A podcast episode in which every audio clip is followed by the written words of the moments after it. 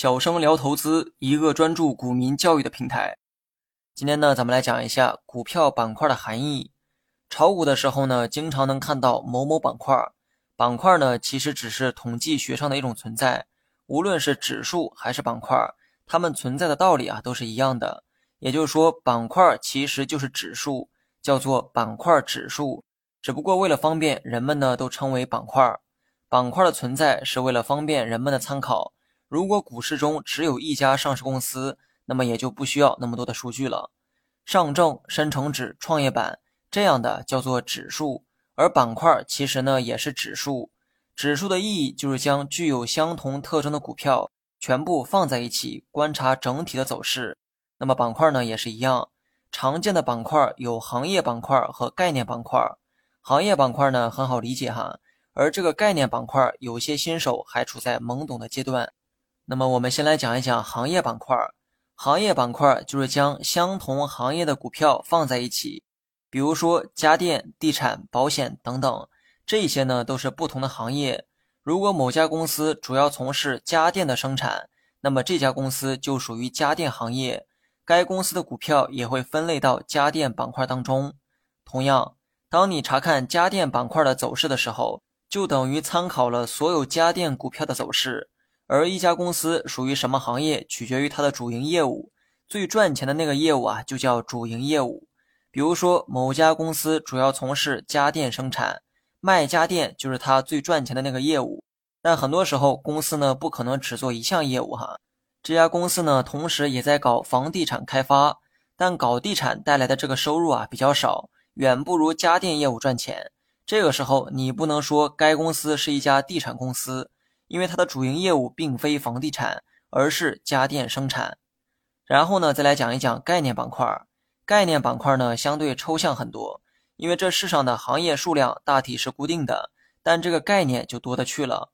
只要公司的业务中涉及了某一个概念，那么该公司就可以纳入到该概念板块当中。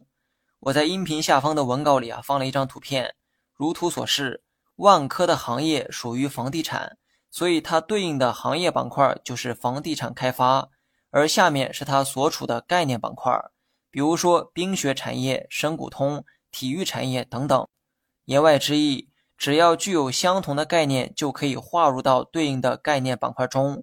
万科呢，除了盖房子、卖房子之外，它的业务中还涉及到体育产业，那么它就可以纳入到体育产业的相关概念中。总之呢，你可以将公司业务中的某一个点作为共同点，设计出一个概念板块。即便这个业务不是该公司的主营业务也没关系哈。概念板块的意义只要求概念相同，其他的并不重要。曾经的市场有过很多有趣的概念板块，比如说王者荣耀概念、足球概念，甚至还有过马云概念。说白了，只要能拿出一个共同点。通过这个共同点，就可以搞出一个概念板块。行业板块主要是以公司所处的行业做区分，而概念板块可以用任何抽象的共同点做区分。